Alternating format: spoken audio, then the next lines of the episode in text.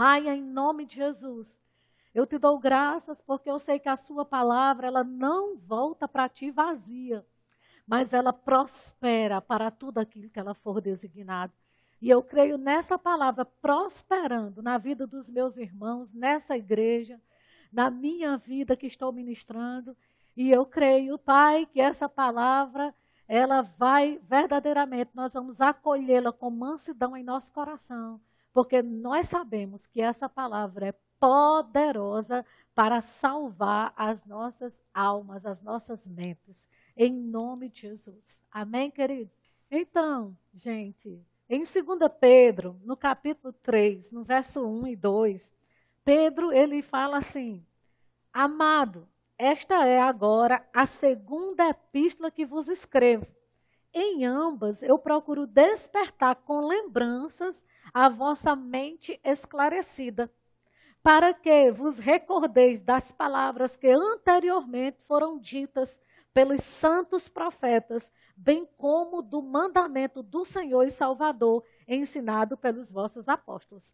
Então, Pedro está dizendo aqui, não é, que já está escrevendo duas vezes e apesar do povo estar esclarecido, ele faz questão de trazer a memória do povo, né?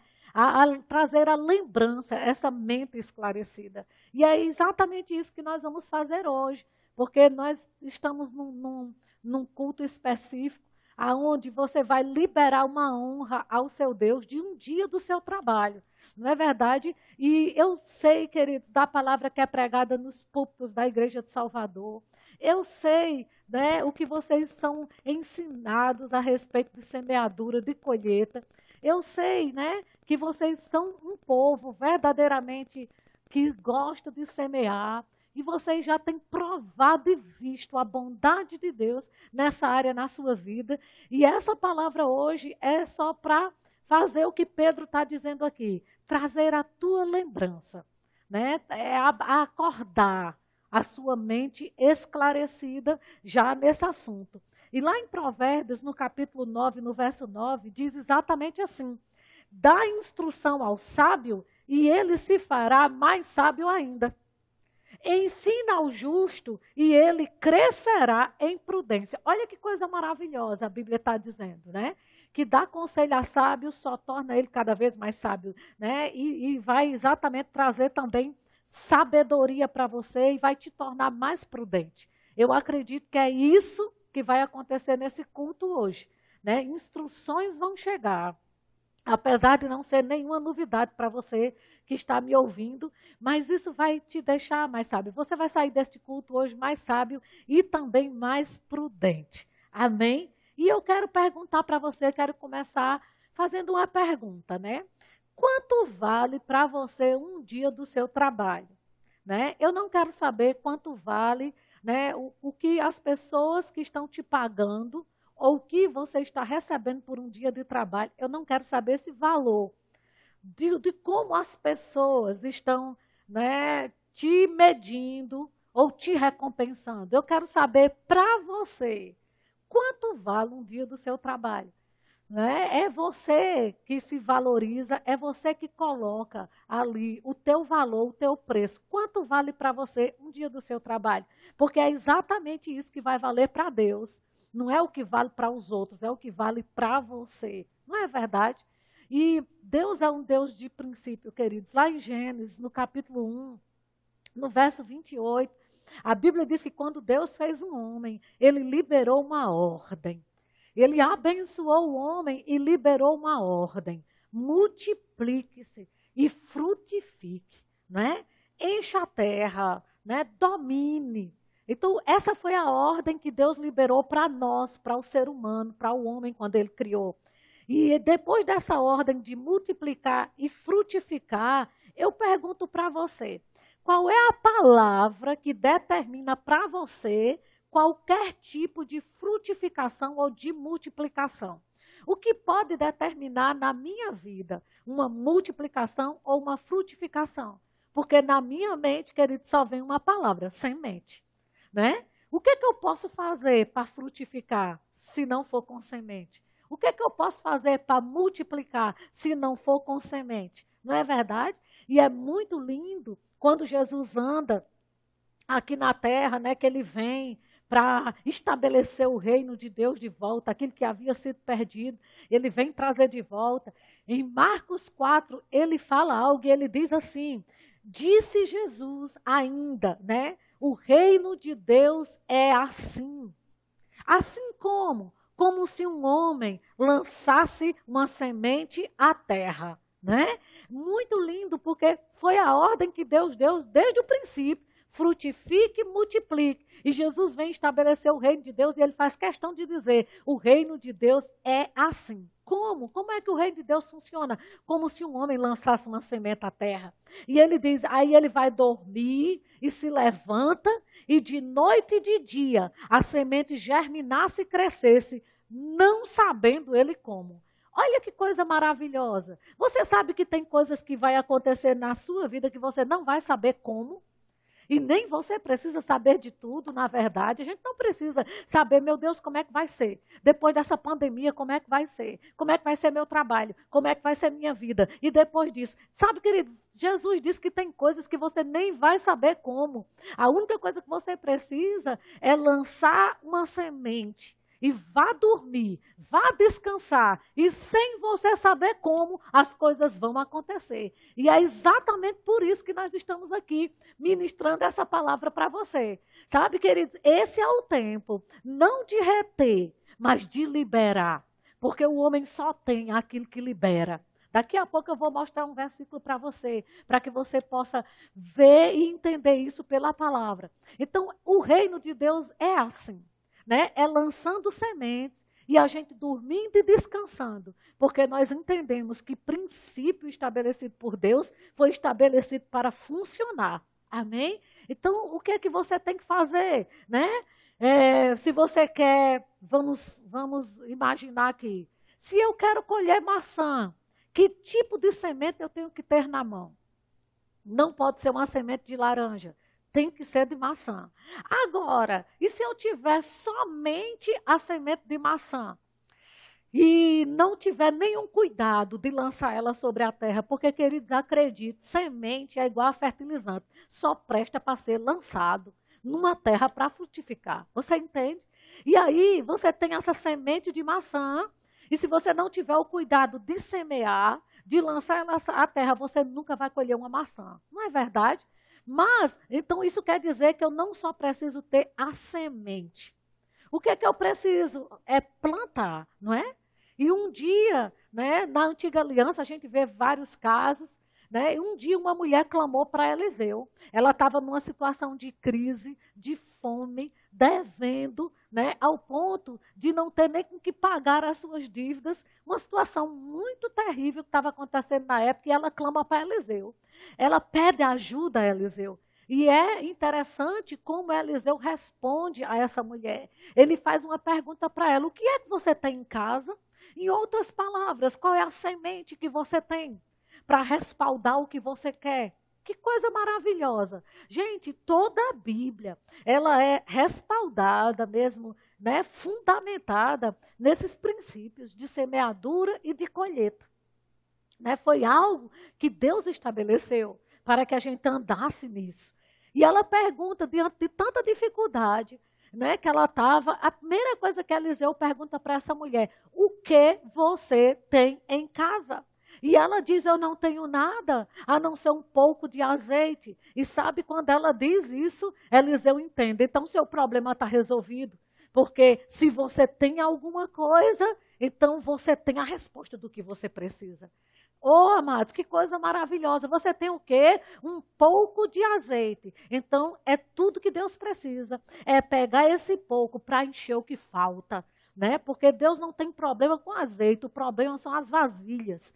Então, é por isso que Eliseu disse para a mulher: então, pegue vasilhas e sabe de uma coisa, não pegue poucas, não. Pegue muitas. Porque o pouco que você tem vai ser o suficiente para encher essas vasilhas. Porque, na verdade, para a mulher poderia ser pouco, mas era o tudo que ela tinha. E como é preciosa né? Essa semente. A gente vê isso também na nova aliança com aquela viúva. Quando Jesus disse: Você deu mais do que todo mundo. Não na questão do valor, mas na questão do que estava significando para ela. O que ela deu não foi o troco do pão, foi todo o seu sustento. Né? E Jesus estava lá respaldando né, o que essa mulher tinha feito, elogiando. Né? E isso ficou registrado na palavra. Porque tudo que está escrito, queridos, a Bíblia diz para nosso ensino foi escrito. Agora, vamos pensar comigo. Quando Deus disse para o homem, né? É, multiplique-se, né? Frutifique, domine, sujeite. Mas a gente não pode dominar e sujeitar sem ter com quê? Antes precisa multiplicar, precisa frutificar para ter com que se domine a situação, não é verdade? E aí, o, o ser humano, que Deus diz se multiplique, né? Aí você percebe que todo ser humano já carrega dentro dele uma semente. Nenhum ser humano é enviado para a terra, querido, sem sementes, né? O homem, ele carrega uma semente, né, para multiplicar-se. Né? E eu quero que você fique atento para o que eu vou te dizer agora. Essa palavra sêmen, que é a semente do homem, para gerar, para multiplicar, ela vem de semente. Então, Deus colocou o homem aqui na terra já com uma semente para multiplicar. A humanidade, ela é multiplicada por causa de uma semente que o homem carrega. Agora, deixa eu te chamar a atenção para uma coisa, né? Ah, se o homem colocar essa semente em qualquer terreno, esse terreno vai, essa semente vai frutificar? Porque eu vou te dizer uma coisa, queridos: a semente do homem ela só germina e prospera num solo adequado, chamado ventre da mulher. Essa semente é específica para o ventre da mulher, para que possa produzir aquilo que Deus deixou para produzir vida. Você sabe que tem sementes que são específicas para determinado tipo de solo? Que não adianta você lançar em outro solo, porque você vai perder tempo e semente e nada vai acontecer. O que, é que você quer dizer com isso, Rosana? Que existem sementes que Deus faz chegar na nossa vida, que é específica para um tipo de solo. E sabe que tipo de solo é esse? O reino de Deus. E eu vou provar isso para você, porque na Bíblia existe casos em que Deus fez chegar sementes na mão de pessoas e eles não souberam canalizar para o reino de Deus. E isso foi um grande problema, né? Mas queridos, Entenda isso. Existem coisas que Deus faz chegar nas nossas mãos, que é uma semente específica para um solo específico. Nunca esqueça desse exemplo, né, do homem que carrega essa semente, que ela só germina no terreno certo, que é o ventre da mulher. E a sua semente que vai ser lançada hoje, eu sei que você já chegou nesse culto convicto, certo, você sabe do que esse culto vai tratar. E você já chegou com a sua semente ali, e eu quero te dizer, essa é a semente certa para o terreno certo. O que é que eu vou ter com isso? Multiplicação, frutificação, vida vai ser liberada, porque toda semente carrega dentro dela um poder e quando ela é semeada, esse poder ele é potencializado para poder liberar para você aquilo que você liberou antes. E sabe, queridos, a lei da semeadura, ela dita o nosso futuro, né? A lei da semeadura na Bíblia é uma lei que norteia toda a palavra de Deus. Abre sua Bíblia para eu te mostrar o que, se, o que diz o Salmos 18. Lá no verso 25 e 26, olha o que é que diz o Salmo 18. Diz assim: Para com benigno, benigno te mostras. Presta atenção. Se isso não tem a ver com lei da semeadura, como isso norteia o reino de Deus. Para com o íntegro, também íntegro. Para com o puro, puro te mostras e com o perverso inflexível. O que, é que a Bíblia está querendo dizer? Está falando de um comportamento né, de Deus em contrapartida daquilo que nós liberamos. Preste atenção a isso. Quem libera benignidade, Deus se mostra benigno. Quem libera integridade, Deus se mostra íntegro. Mas por que é que a gente recebe de Deus exatamente aquilo que a gente libera? Porque isso é um princípio, é uma lei que norteia o reino de Deus. Você nunca vai ter de Deus aquilo que você não libera para Ele. Você entende? O que é que eu vou ter de Deus? Exatamente o que eu estou disposta a liberar. Né? Se benignidade, você recebe benignidade. Se integridade, você vai ter dele integridade. Né? Se você for puro, o que você vai ter dele é isso. Né? E é exatamente, queridos, que a gente precisa entender que é, a nossa semente, ela precisa ter um destino profético nas nossas vidas. Por quê? Porque aquilo que a gente libera é o que volta para nós. Você entende isso? É, é, a gente precisa, nós precisamos no reino de Deus parar de semear de qualquer forma. Sabe, amados? A gente precisa ser pontual naquilo que a gente faz nesse quesito semeadura. Nós precisamos ser precisos. A nossa semente, ela, ela carrega um cunho profético. Por quê? Porque toda semente que eu libero alcança meu futuro, toca no meu futuro. Né? E aí, amados, a gente precisa, e eu quero ler para você uma história aqui de uma mulher que liberou uma semente que tocou no futuro dela e que, estudando esses dias para ministrar para vocês, eu vi algo nesse texto que eu nunca tinha visto antes. E eu quero liberar isso para você. Em 2 Reis, no capítulo 4, do verso 8 ao verso 10, diz assim, né? Que certo dia passou Eliseu por Sunem, onde se achava uma mulher rica, a qual o constrangeu a comer pão. Daí, todas as vezes que ele passava por lá, ele entrava para comer. E ela disse ao seu marido: Vejo que este que passa sempre por nós é um santo homem de Deus. O que, que essa mulher viu? Né? Ela, ela, viu, queridos, um terreno propício. Ela viu né, que aquele homem era santo, que aquele homem era íntegro, que aquele homem era, era digno de, de ser lançado na vida dele uma semente. E quando ela viu isso, ela chegou a comentar com o marido, para que uma semente fosse liberada na vida daquele homem. Veja que ela não liberou uma semente é, é, é, é de qualquer jeito, na vida de qualquer um. Como essa mulher foi pontual, né? como ela foi sensível né? para liberar a semente no terreno correto, para que germinasse. E aí ela disse para o marido dela: façamos-lhe, pois, em cima um pequeno quarto, obra de pedreiro, e ponhamos-lhes nele uma cama. Guarda essa palavra, cama. Uma mesa, uma cadeira, um candeeiro. Quando ele vier à nossa casa, ele vai retirar-se para lá, né?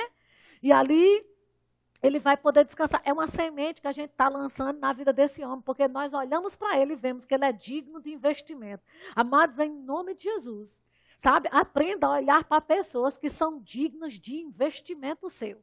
E aí lança uma semente de qualidade. Né, né, para que você veja se isso não toca no teu futuro. Porque existe literalmente sementes proféticas. O que, que aconteceu? Essa mulher honrou a vida desse homem e por causa dessa honra, ela ativou a unção profética que estava na vida dele para ela ao ponto dele profetizar: daqui um ano você vai estar com um filho nas mãos, né, nos braços, e essa mulher recebe essa palavra, né, e ela pega essa palavra para ela, e o que, é que acontece com o ano? Ela está com esse filho. E você conhece muito bem a história. De repente, essa criança morre, e é isso que eu quero agora chamar a sua atenção. Em 2 Reis, no capítulo 4, no verso 21, a Bíblia diz que quando o menino morreu, essa mulher pegou essa criança no colo, e no verso 21 diz assim: subiu ela e o deitou sobre a cama do homem de Deus. E fechou a porta e saiu, né? Porque ela foi falar com o homem de Deus. E olha que coisa interessante. Por que foi que essa mulher pegou esse menino morto e levou exatamente. Queridos, ela era uma mulher rica, você sabe o tamanho dessa casa? Já que ela fez um quarto pequeno, a Bíblia diz que ela fez um quarto pequeno para o homem, isso quer dizer que tinha quartos maiores, tinha camas melhores. Mas por que, que ela foi exatamente para a cama do homem de Deus? Sabe por quê, queridos? Porque ela sabia que aquele filho era resultado de uma semente. E ela pegou aquele filho morto e levou exatamente para a semente que ela tinha lançado. O que, é que ela queria dizer com isso? Ela queria exatamente, queridos, lembrar que quando se lança uma semente, tem o fruto disso, o diabo não rouba. E sabe, a gente precisa, amados, entender isso, que com frutos que vêm de sementes lançadas, o diabo não pode te roubar. Sabe, a gente não pode simplesmente aceitar de qualquer forma, mas reivindicar, não é? E tem um versículo lá em Isaías, no capítulo 43, no verso 26, o próprio Deus falando, ele diz assim: Desperta minha memória, entremos juntos em juízo, apresenta as tuas razões para que possa justificar-te. Eu entendo que essa mulher foi fazer exatamente isso. Ela foi despertar a memória de Deus, que ela tinha lançado uma semente na vida de um homem de Deus, que aquele menino era fruto dessa semente, um milagre que ela havia recebido e que ela não ia. Queridos, deixa eu te dizer, ela não ia perder isso fácil para Satanás, não. Entende? E aí ela lança esse menino.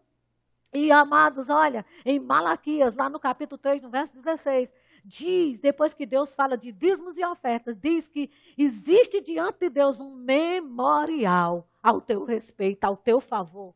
É impossível você lançar uma semente de honra, você honrar uma unção, você honrar o reino de Deus, para que um memorial não permaneça diante de Deus. Queridos, acredite, toda semente que você lançou no reino de Deus, na vida de homens de Deus, inspirado pelo Espírito, seja onde foi que você lançou, eu quero te dizer, existe um memorial diante de Deus. E hoje você pode reivindicar. Eu sei que nós estamos passando por um momento, né? De, de, de, turbulência, de crise se instalando, né, de coisas acontecendo. Mas sabe de uma coisa? E as sementes que você lançou? Pega aquilo que não está dando certo exatamente nesse momento e leva, queridos, para trazer à tua memória as sementes que você já lançou. É aquilo que Deus disse, foi algo que Deus falou na palavra dele. Desperta-me a memória. Sabe, quem tem semente lançada pode chegar para reivindicar. O que eu não posso reivindicar é aquilo que eu nunca plantei, mas se eu plantei, eu tenho como reivindicar. Você entende? Porque eu tenho um respaldo na palavra. Aí você pode me dizer, me diga uma coisa, e isso é um toma lá da cá? Né? Porque eu dei, eu tenho que receber. Não, querido, não é um toma lá da cá. É uma lei espiritual que, quando acionada, ela tem que funcionar. E sabe de uma coisa? Nunca lance nenhuma semente sem perspectiva de retorno. Por quê? Porque a, tudo que a gente faz tem que estar tá respaldado no que a palavra de Deus diz. E se eu respaldo a minha fé no que a palavra de Deus diz, é impossível que eu não receba o fruto disso. Você entende? Então, quando a gente dá e, e, lança alguma coisa e simplesmente diz, ah, eu dei por dar, mas eu não tenho a mínima intenção de receber. Queridos, a Bíblia diz que tudo quanto não provém de fé é pecado e fazer algo sem ter a, a, aquela expectativa que a palavra de Deus vai se cumprir na sua vida, não é fé. Porque a fé sempre crê que o que Deus fala, ele cumpre. Você entende isso? Então, foi exatamente isso. E sabe, esses dias eu tenho falado lá em casa, com o meu marido, com meus filhos, na nossa mesa, quando a gente senta para comer, e eu tenho dito, eu estou há 40 dias em casa sem trabalhar, talvez como muitos de vocês que estão me ouvindo agora, não é? E eu tenho dito lá em casa, eu digo, olha, se tem uma coisa que eu semeei minha vida inteira foi comida.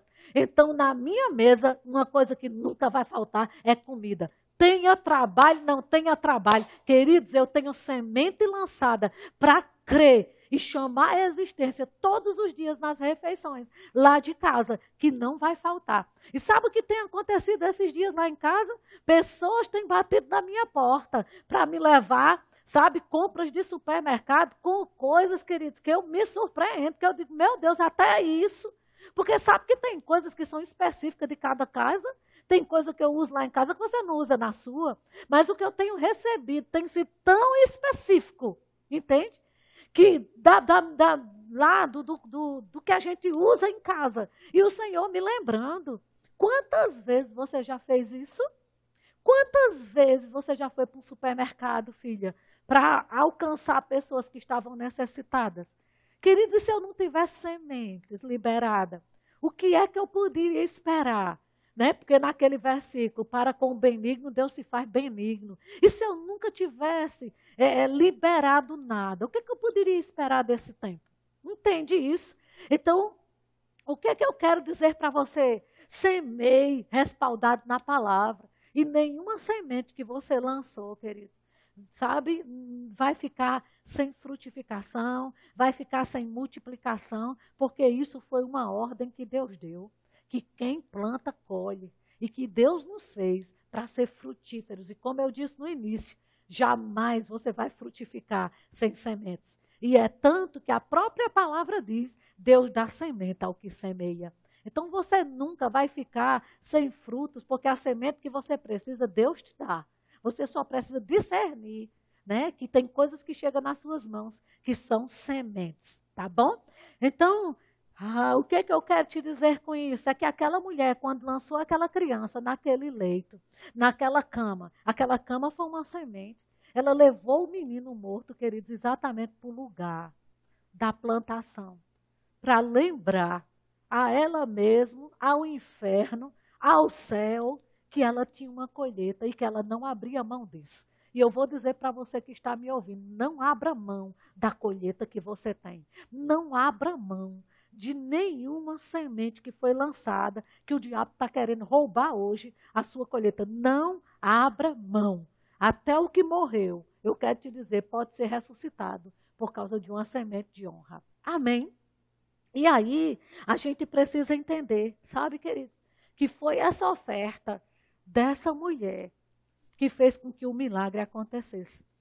Né? E milagre é exatamente isso. É quando o impossível se torna inevitável. Se você está precisando de um milagre, pega essa palavra para você. Milagre é quando o impossível se torna inevitável. O que é que é impossível para você hoje, mas vai se tornar inevitável, né, por conta de situações que a gente está vivendo. E você vai provar da bondade e da fidelidade de Deus. Tá certo, queridos? Eu sei que o sobrenatural de Deus a gente não se compra, mas a gente toca nele com ofertas de honra. Isso eu tenho provado e visto. Isso ninguém nunca vai roubar de mim. Né? Eu estou pregando uma palavra para você, né? com respaldo no que eu vivo e no que eu colho. Com respaldo, sabe, querido, no que eu já lancei e no que eu já pude provar da vontade de Deus. E eu digo a você, de fato, o sobrenatural nós nunca vamos comprar, mas nós vamos tocá-lo com sementes de honra, né? E sabe, eu quero te dizer uma coisa. É, Jesus, quando ele andou aqui na terra, ele nos deu algumas, como é que eu posso dizer? Lições a respeito de provisão, né? E lá em Mateus, no capítulo 14, fala da primeira multiplicação dos pães e dos peixes, que você conhece muito bem, né? Mas como eu disse no início da pregação, eu vou só trazer a tua lembrança, a tua memória, né, a tua mente esclarecida. E aí, na primeira multiplicação dos pães e dos peixes, né, Jesus disse para os discípulos, né, dê vocês mesmo o que comer, e eles, não, mas não tem como comprar pão. E Jesus pergunta para eles, o que vocês têm? Olha só, é muito lindo, porque é a mesma pergunta que Eliseu faz, né, para aquela mulher, né, que estava passando necessidade, que o marido morreu. O que, é que você tem em casa? Aí Jesus chega para os discípulos e diz assim, o que, que vocês têm? Não, Senhor, a gente só tem cinco pães né, e dois peixes. E Jesus diz assim: traga aqui, trazei-me, traga aqui. Ou seja, se não existisse nenhuma semente ali, o que poderia ser multiplicado? Me diga. Né? Porque você multiplica algo do que existe. Eu fico pensando, se não tivesse nenhuma semente ali, uma pessoa com coração disponível para pegar aquilo que não era suficiente e colocar nas mãos daquele que faz o insuficiente ser mais do que suficiente para todo mundo. Né? Porque aquela semente que aquele menino lançou, não, não, não veio multiplicação só para ele, mas para quem estava ao redor dele. Não é? E aí Jesus disse: traga. E o que, que a Bíblia diz? Que com cinco pães e dois peixes, ele saciou a fome de cinco mil homens. Presta atenção nesses números. Cinco mil homens, com o que, Rosana? Com cinco pães e dois peixes, né? Na segunda multiplicação, que está lá em Mateus, no capítulo 15, no verso 34, Jesus faz a mesma pergunta: Quantos pães tendes? Queridos, como era que ele ia multiplicar pão se não tinha nenhum? Se ninguém tivesse disponível para colocar nas mãos dele isso. Não é verdade? Mas ele pergunta lá: quanto tem mesmo aí? Porque se dissesse assim, eu tenho certeza que se dissesse só tem um, ele dizia, eu vou multiplicar. Se dissesse tem meio, ele dizia, eu multiplico também. Mas se não tivesse nada, ele ia multiplicar o quê? Né? Zero vezes zero é o quê? Zero, né? E aí, ele pergunta, quantos pães tem? Daí disseram, os discípulos disseram para ele, nós temos sete pães e alguns peixinhos. Mas sabe, queridos, esses sete pães e alguns peixinhos saciaram a fome de quatro mil pessoas. Presta atenção a isso. O que é uma semente? O que que Jesus tinha nas mãos ali para aquela multiplicação? Uma semente e uma palavra. Aí você diz, que palavra ele tinha? Sabe, deixa eu dizer a você.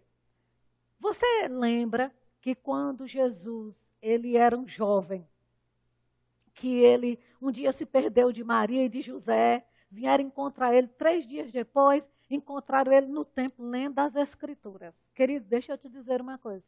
Jesus não perdia tempo. Ele lia as Escrituras. Ele lia o que estava escrito a respeito do Pai. Ele se enchia da palavra. Por que, Rossana, ele se enchia? Porque aquilo que você se enche é o que te conduz. A Bíblia diz que Jesus, cheio do Espírito, era conduzido pelo Espírito. Por quê? Porque só me conduz o que me enche. Se você se enche da palavra, a palavra vai te conduzir. Se você enche de notícias, as notícias vão te conduzir. Entende? Mas Jesus tinha agora uma semente e uma palavra. E eu vou te mostrar qual era a palavra que ele tinha.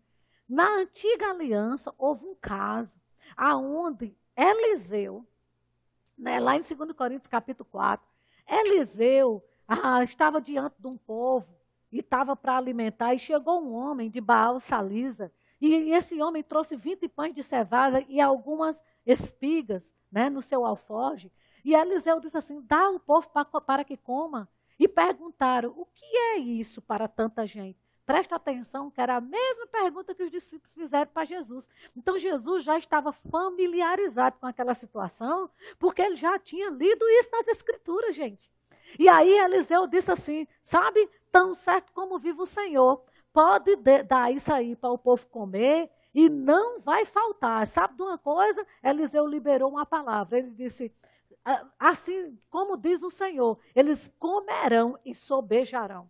Então, isso está registrado na Bíblia. O que é que aconteceu, Rossana? Sobrou, conforme a palavra que foi liberada. E isso estava escrito nas Escrituras. Eu fico imaginando quantas vezes Jesus leu isso e está agora diante daqueles discípulos e os discípulos dizendo: o que é isso para tanta gente? A mesma coisa que Eliseu ouviu. Porque, querido, deixa eu te dizer, as histórias se repetem. Não tem nada novo debaixo do sol. Não é assim que, ele, que Salomão diz? Não tem nada novo debaixo do sol. Tudo que aconteceu continua acontecendo. Mas eu quero te dizer que tem um acima do sol que faz nova todas as coisas. E Jesus estava conectado com esse que sabe fazer novo tudo, né? Fazer novas, situações novas chegando.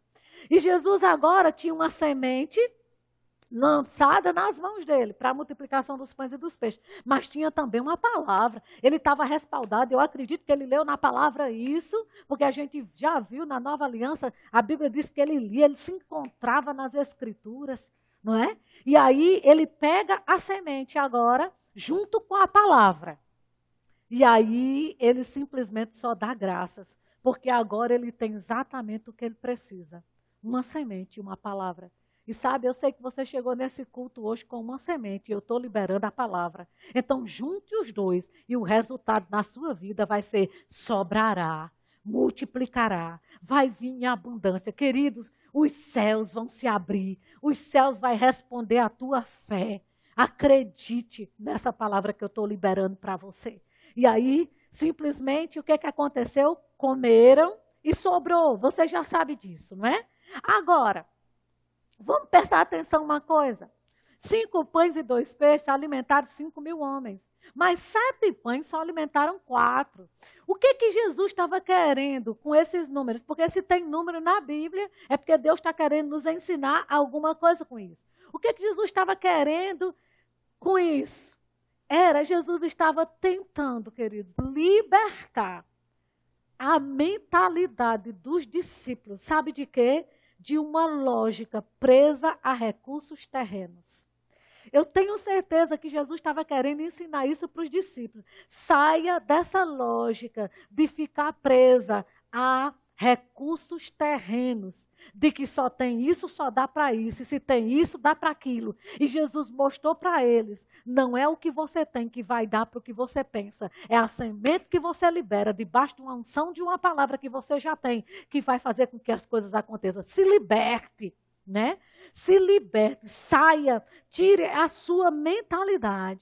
Porque Jesus provou para os discípulos, sabe o que, queridos? Um filho que sabe o pai que tem, prova de, de, de, de, provisão ilimitada. E era isso que Jesus fazia aqui na terra. O que, que ele estava fazendo?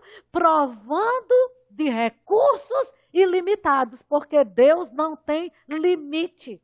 Não são os recursos terrenos que vai limitar o agir de Deus na sua vida. Acredite. É um filho que sabe o pai que tem. É um filho que sabe a palavra que Deus liberou. É um filho que conhece os princípios da palavra. Aí sim, você vai provar do que Deus tem para você. Então, Jesus estava explicando ali na prática exatamente isso. Não é? Então, queridos, entenda a grandeza dos recursos do nosso Pai. Tá certo?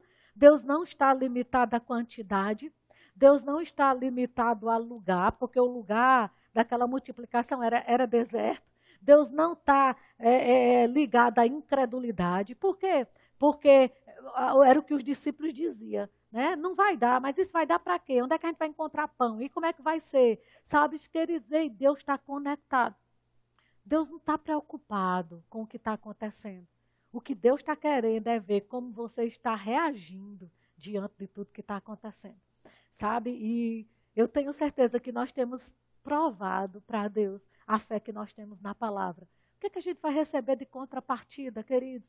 O resultado dessa palavra em nós. Amém? Então, se prepare. Eu creio num tempo de transferências de riqueza no meio do caos. Porque foi no tempo que o povo de Deus estava escravo, meus irmãos, lá no Egito, que houve aquela transferência de riqueza, de prata, de ouro, porque Deus fez com que essas coisas acontecessem, entende? Acredite, eu tenho no meu coração algo, que quando Deus determinou esse princípio, né, de semeadura, de colheita, de você liberar, como Jesus disse, você não saber como as coisas vão acontecer, né? eu tenho certeza que Deus, ele estava só querendo mostrar para você que existem coisas que você vai ter que depender completamente dele e da palavra, que você vai precisar confiar na veracidade da palavra de Deus, que você vai vai entender, né? Como é que Deus faz as coisas acontecerem? E a Bíblia diz exatamente isso, não é? Que o povo do Egito eles saíram, de, de, de, o povo de Deus, os israelitas saíram do Egito, mas eles saquearam Faraó, queridos. E sabe de uma coisa? A ficha de, de Faraó só caiu quando o Egito já estava saqueado. Entendeu? Por que foi que Faraó correu para ir matar o povo? Porque enquanto o povo estava dando prata e ouro, o povo de Deus, Faraó estava sem noção do que estava acontecendo, porque Deus é especialista nisso em saber como fazer as coisas. Você entende? Eu acredito que aquele povo nem estava sabendo como era que aquelas coisas estavam chegando, como Jesus disse, sem você saber como. Ei, vai chegar coisa nas tuas mãos esses últimos dias que você nem vai saber como, nem vai saber de onde, sabe? Nem vai saber por quê e nem precisa, que você não precisa saber tudo, você só precisa crer que Deus faz com que as coisas aconteçam. Entende? E aí Faraó simplesmente foi atrás do povo de Deus. Mas o que é que eu quero que você entenda? É que aquelas riquezas chegaram nas mãos do povo de Deus com uma finalidade. Qual foi a finalidade? lá em Êxodo 25, porque essa transferência de riqueza se deu em Êxodo 12. Mas em Êxodo 25 a gente vê Deus falando com Moisés e dizendo: Moisés, fala aos, ao povo que me tragam ofertas cujo coração se mostra voluntário, e dele recebereis objetos de ouro, objetos de prata. Querido, foi exatamente o que Deus fez chegar nas mãos dele. Você entende? Deus nunca vai pedir nada a você se ele mesmo não fez chegar primeiro. Eu quero te dizer que esse dia de trabalho que você está liberando foi dele que fez chegar primeiro, nas suas mãos, não é verdade? Só que o povo que não entendeu no deserto o propósito da riqueza, pegaram as riquezas que Deus fez chegar nas mãos dele e fizeram um bezerro de ouro. E queridos, olha, riqueza nas mãos de quem não entende o propósito. Só serve para isso, para se formar bezerros de ouro para adorar Quantas pessoas você conhece, né? Que nunca semearam no reino de Deus. Eu estou falando de crentes, né? Porque isso é uma. É, semear no reino de Deus, isso é negócio de família. É algo de pai para filho, de filho para pai, né? Eu não estou falando com quem não tem aliança com Deus. A gente está falando com a igreja, né? Quantas pessoas você conhece, né? Que sonega dízimo, que se recusa a dar ofertas e constrói verdadeiros palácios. Isso é bezerro de ouro, querido. Para estar tá adorando, entende? Olha o que, é que eu tenho, olha isso, olha aquilo. Amado, deixa eu te dizer uma coisa. Pessoas que não são generosas e liberais, elas vivem uma prosperidade circunstancial. O que é isso? Isso é assim. Enquanto as coisas estão bem, eu estou prosperando. Glória a Deus e aleluia. Fechou o comércio, deixou de trabalhar, minha prosperidade é circunstancial. Agora eu me acabo, agora eu estou na miséria, agora eu estou na crise. Isso é uma prosperidade circunstancial. Meu irmão, deixa eu dizer uma coisa para você. Quem tem sementes lançadas não vive prosperidade circunstancial. Muito pelo contrário. Pense no momento propício para você provar das sementes que você lançou. Agora sim se vê a diferença de quem realmente é próspero. Você entende isso? E aí eu preciso que você entenda isso e pegue junto comigo com essa palavra hoje, né? Porque quem não entende o propósito da riqueza só cria bezerros de ouro, né? Só cria coisas para adorar. Olha o meu carrão. Olha, e tudo isso é lícito e é para você, querido. Mas tem coisas que vai chegar nas tuas mãos que você nem vai saber como. Só porque você tem um coração generoso e doador. Amém? Então vamos lá dessas transferências de riquezas que já aconteceram. O povo do, do, do Deus no Egito saquearam o Egito, né? Para quê? Rossana, finalidade, construção do tabernáculo. Sim, Rossana, mas Deus fez chegar as coisas na mão do povo, depois pediu para o tabernáculo e o povo fica de novo sem nada. Não, não, não. Deus já tinha o futuro deles garantido, porque já tinha uma terra né, que manava leite e mel para que eles pudessem entrar lá. Você entende? O ciclo de Deus é assim, né? São ciclos que vão acontecendo na nossa vida. Chega, eu planto, mas de compensação já tem um futuro maior e melhor garantido. E sabe, queridos, quando o povo foi olhar até aquela terra que mandava leite e mel, eles viram inimigos lá, gigantes lá. Mas sabe para que era aquele povo que estava lá? Só para providenciar e preparar para o povo de Deus aquilo que já era deles. Então, sabe, eu não sei se você está vendo essa pandemia que está acontecendo como um gigante nos teus negócios. Isso é só para preparar o que já é seu. Fique tranquilo, né? Fique em paz. Né? Toda, toda situação que você vê inimiga que está contra você, está só preparando o teu futuro glorioso que Deus tem. Porque era o que estava naquela terra. Estava preparando aquela terra para o povo de Deus que ia crer e ia entrar nela. Você entende? Então, sabe de uma coisa? Creia e entre nesse futuro que Deus tem para você. Passe mesmo por essa linha do tempo e chegue lá e pegue esse futuro glorioso que Deus tem para você. Né? Aí, Outra transferência de riqueza que aconteceu na Bíblia. Jacó passou por um período tão difícil, sendo roubado pelo seu próprio patrão. Mas sabe de uma coisa, em seis anos, ficou mais rico do que o próprio patrão. Por quê? Porque, querido, ei, deixa eu te dizer uma coisa: não importa quem se levanta para roubar o que é seu, aí é que você vai prosperar. Fique em paz, Judas roubou Jesus. Mas não foi Jesus que deixou de prosperar na vontade, no propósito que tinha aqui para essa terra, não. Muito pelo contrário, ele tinha para ele, para os discípulos, para a família dos discípulos e para os pobres. Então, fica tranquilo, porque isso que está acontecendo não vai roubar o que Deus tem para você. Então, Jacó era roubado, enganado, usurpado, mas mesmo assim, amados, em seis anos, ele ficou mais rico do que o patrão. E sabe, José, né, o que dizer de José? Amado, José, ele recebeu uma profecia. Eu não sei se você considera uma profecia boa, dizer, ei, sete anos de seca, você considera essa profecia uma profecia boa ou ruim? Porque para mim, né? Imagina você ouvir um negócio desse, sete anos de fome. De seca não, de fome. Mas essa profecia que veio para José, que apesar de muita gente ter ouvido, e para eles poderiam ter sido ruim, ruim, sabe? Não era para José sofrer. Era só Deus preparando José para antecipar o futuro dele. Eu vou te dizer uma coisa, amados. Tem coisas que acontecem que é só para você se preparar, para antecipar a promoção que vai vir no teu futuro. Pega esse tempo para se preparar para promoções nesse futuro bem próximo que Deus tem para você, né? Então não espere desgraça não se prepare para a promoção. Tá certo? Nunca espere desgraça. Esteja preparado para a promoção que Deus tem para você. Tá certo?